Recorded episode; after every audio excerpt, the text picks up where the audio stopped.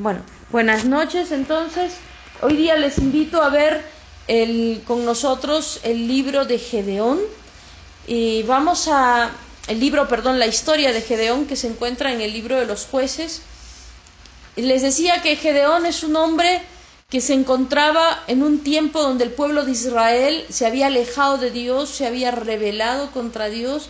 Por consecuencia, Dios había eh, dejado de intervenir en sus vidas y los pueblos de alrededor estaban oprimiendo a Israel. Recordemos que Israel era un pueblo muy pequeño, un pueblo con poca tecnología, y entonces el poder de Israel residía en el respaldo sobrenatural de Dios para poder para librarse de sus enemigos.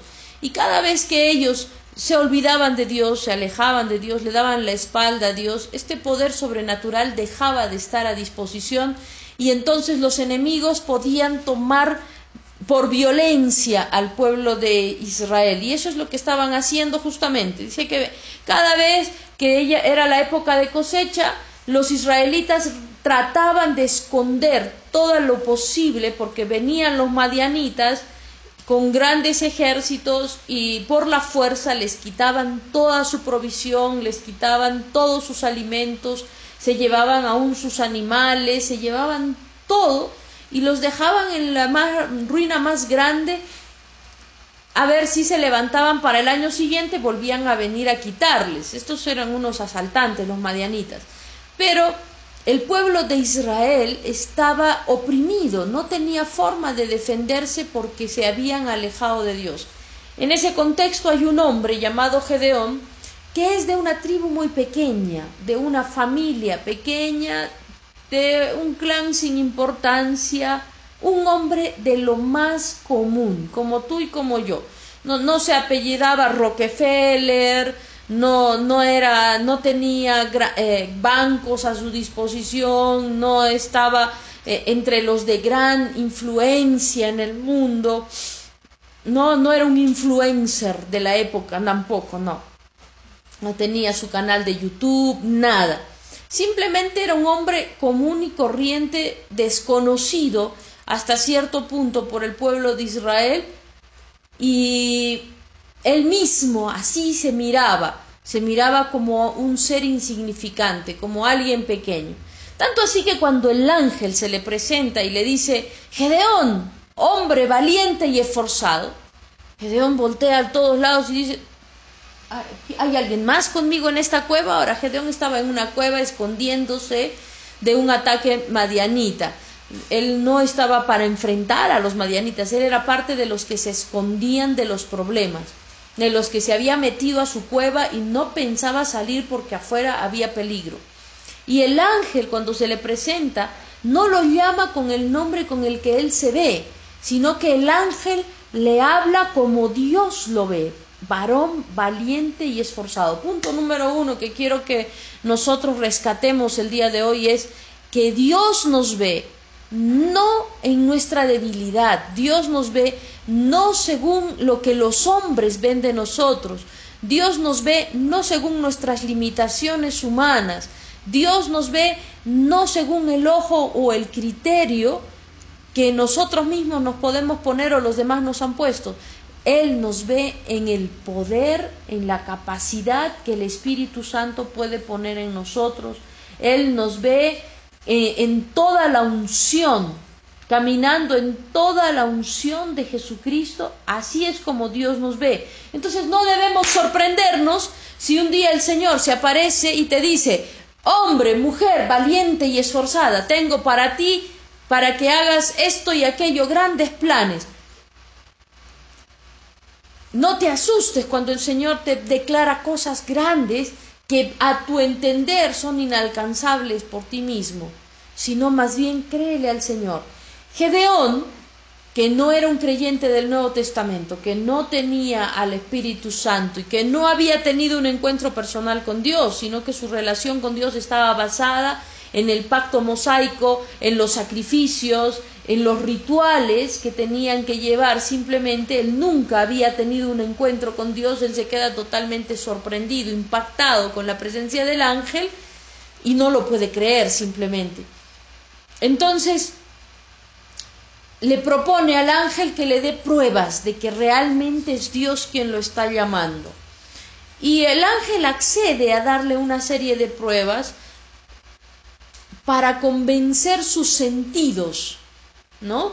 Entonces, la primera prueba se trata de un vellón que él va a poner eh, mojado, eh, eh, perdón, en el patio y debe aparecer mojado y el patio seco. La segunda prueba, que el vellón debe aparecer seco y el patio mojado por el rocío matutino. Y la tercera prueba que él va a hacer como un cordel con el vellón de, lana y va debe aparecer mojado todo lo que está encerrado en el cordel y seco lo que está fuera. Eh, miren si se dan cuenta, las pruebas que él pide son para satisfacer sus sentidos. Ahora, nosotros como creyentes nuevo testamentarios, como creyentes que ya tenemos al Espíritu Santo en nosotros, no, no, deberíamos caminar bajo la misma fe de Gedeón, que también es la misma fe de Tomás. Recuerden que Tomás también necesitó que sus sentidos fueran satisfechos para creerle a Dios. Cuando Jesús se presenta delante de los discípulos resucitado, todos se arrodillan, lo adoran, lo reciben, y Tomás dice, ah, no, no, no, no, no, yo no creeré en Jesús, que Jesús ha resucitado, sino hasta que meta mi mano en su llaga y mis dedos, ¿no? En, en sus llagas también. Y Jesús le toca el hombro por detrás, le dice, ya, acá estoy, mete tu mano, y luego les habla a los demás y, en eso nos está hablando también a nosotros. Nos dice, eh, y ustedes dichosos los que creen sin haber visto. Dichosos los que creen sin haber visto. Eh, eh, esta es la manera de caminar. Romanos 1.17 nos, nos dice también que el justo por la fe vivirá. Y nos dice que los que somos de la fe, eh, somos los hijos de Abraham, el creyente. Entonces, ¿qué nos está diciendo el Señor? Nos está llamando a creer las promesas de Dios, a creer que Él nos ha fortalecido, a creer que somos más que vencedores, a empoderarnos delante del Señor, aun cuando no podemos ver todavía las cosas que, hemos, que, Él nos ha prometido. Cuando Dios llama a Gedeón, el Señor estaba dispuesto a, a, usar todo su poder para sacar a Gedeón de esa condición de anonimato y llevarlo a la condición de líder de Israel y como líder de Israel hacer que pueda rescatar a Israel. Ahora, ¿por qué Dios escogió a Gedeón? No sabemos. A él le gusta escoger, dice, lo que el mundo consideró inútil para demostrar que Él es el poderoso y que todo lo que se hizo vino de su poder, de su espíritu y no de la capacidad humana. Entonces, no te preguntes por qué el Señor me llamaría a mí, por qué el Señor me pediría algo a mí, por qué el Señor me hizo conocerlo a mí y no al vecino, no a mi primo que es más tal, más guapo, más esto, más lo otro. No, simplemente entiende que eh, la voluntad de Dios es buena, es agradable, es perfecta y Dios tocó tu corazón. Dios te habló a ti porque Él tiene un buen plan para ti. Y eh, eh, esto es humildad. Hay personas que piensan que humildad es no, yo no puedo hacer nada, es que yo soy inútil, es que yo, yo, a mí todo me sale mal, yo soy el chinchín negrito, y eso no es humildad, eso en realidad no viene de Dios. Jesús era el hombre más humilde que ha habido sobre la tierra, y cuando le preguntaron, ¿tú eres el Hijo de Dios? le dice, lo soy. ¿Tú eres rey? Tú lo dices mi reino no es de este mundo. En ningún momento Jesús dijo, no, yo no soy nada, yo soy... No vas a mirar a Jesús tomar ese tipo de actitud que no es humildad, sino una falsificación de la humildad. La verdadera humildad consiste en reconocer que si bien es cierto, yo puedo tener limitaciones, yo puedo ser una persona con muchos defectos, si Dios quiere hacer algo a través mío, Él lo va a hacer por su poder, por su amor, por su voluntad, por su espíritu. Y la humildad consiste en esto, Señor, hágase en mí según tu palabra.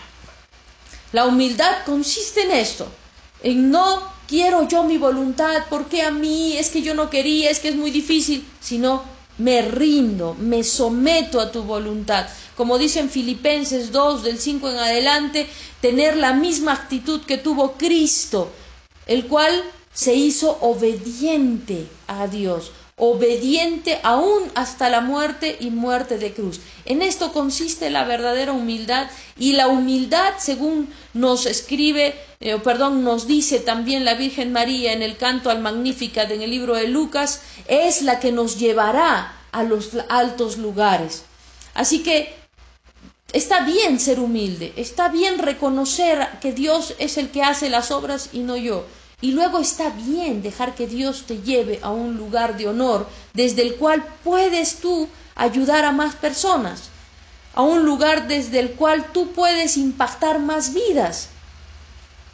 Porque si eres un anónimo total, imagínense Gedeón seguía siendo anónimo, ¿quién lo iba a seguir a la batalla? Pero Gedeón dejó de ser anónimo porque el Espíritu Santo le dio indicaciones y él las siguió.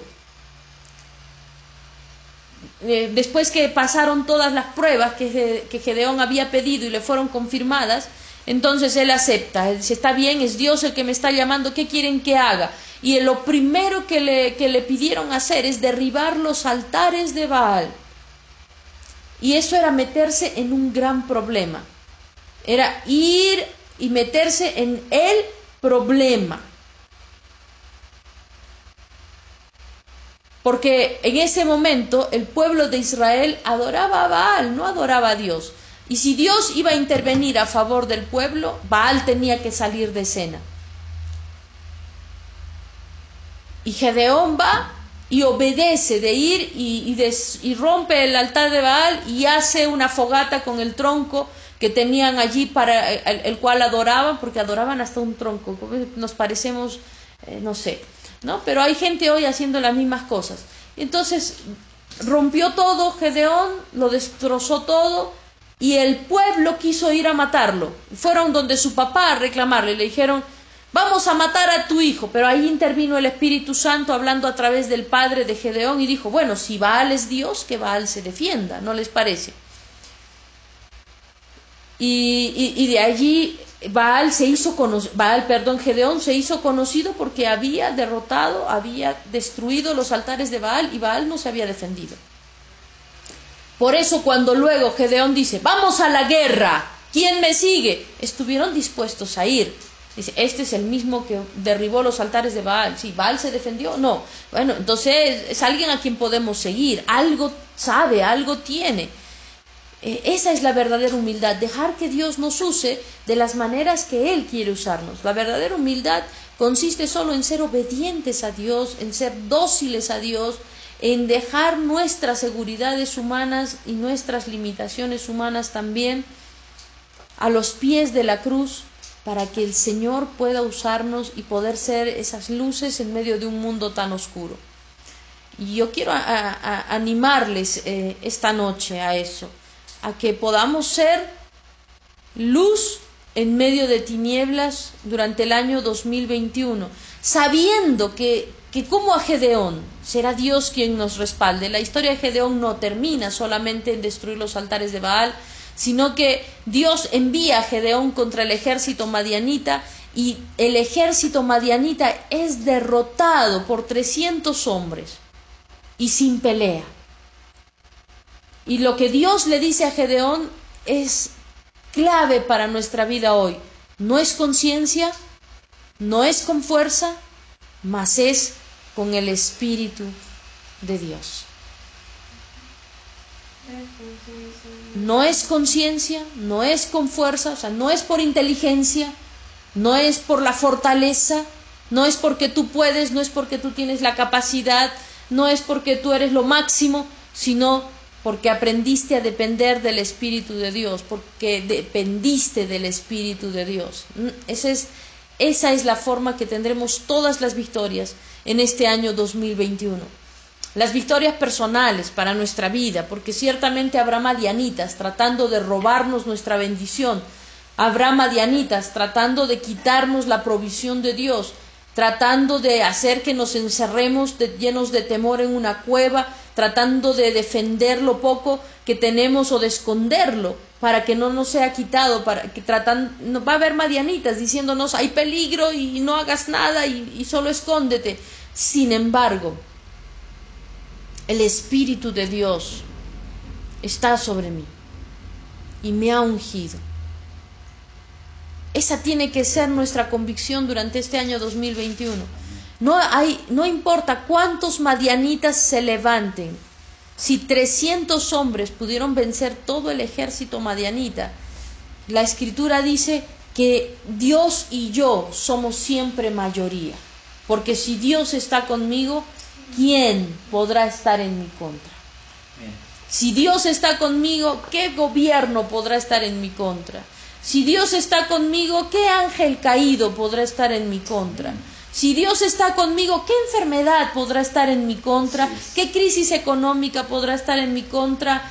¿Qué, temor podré dejar que esté en mi contra? Si Dios es conmigo, el Señor y yo somos más que vencedores siempre. Así que este 2021 vamos a empezarlo así, con este ánimo. No es por mi fuerza, pero voy a salir vencedor. No es por mi sabiduría, pero la sabiduría de Dios operará a mi favor y voy a salir triunfante en todo. Y saldré sobreabundado. Este será un año de sobreabundancia. Este será un año en el que no pediré prestado, sino que prestaré y daré con generosidad para las buenas obras que Dios ha preparado que yo pueda dar.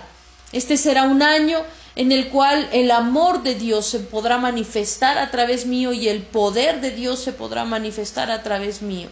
Este será un año en el cual las misericordias de Dios serán notorias cada mañana en mi vida. Y cada mañana me levantaré y clamaré al Espíritu Santo sobre mí. Y el Espíritu Santo y yo seremos bendición en el lugar que el Señor nos haya puesto. Amén. Amén. 2021 será un año de más que vencedores. Amén. 2021 será un año de echar fuera a los madianitas, fuera de nuestra vida fuera de nuestro hogar, fuera de nuestro terreno, fuera de todos los ámbitos de influencia que nosotros tengamos. 2021 será un año de no dejarnos convencer por Baal ni por ningún otro, para poder alejarnos del Señor, sino que nos aferraremos mucho más a Dios y podremos pararnos delante del Señor y decirle, Padre, lo hiciste otra vez. Al terminar el año le diremos, Padre, lo hiciste una vez más conforme a tus palabras, conforme a tus promesas. Estoy agradecido. Estoy agradecido. Estoy agradecido. Amén. Amén. Quiero animarles entonces a, a que vamos a orar ahora. Está por cortarse la reunión en unos minutos. Entonces,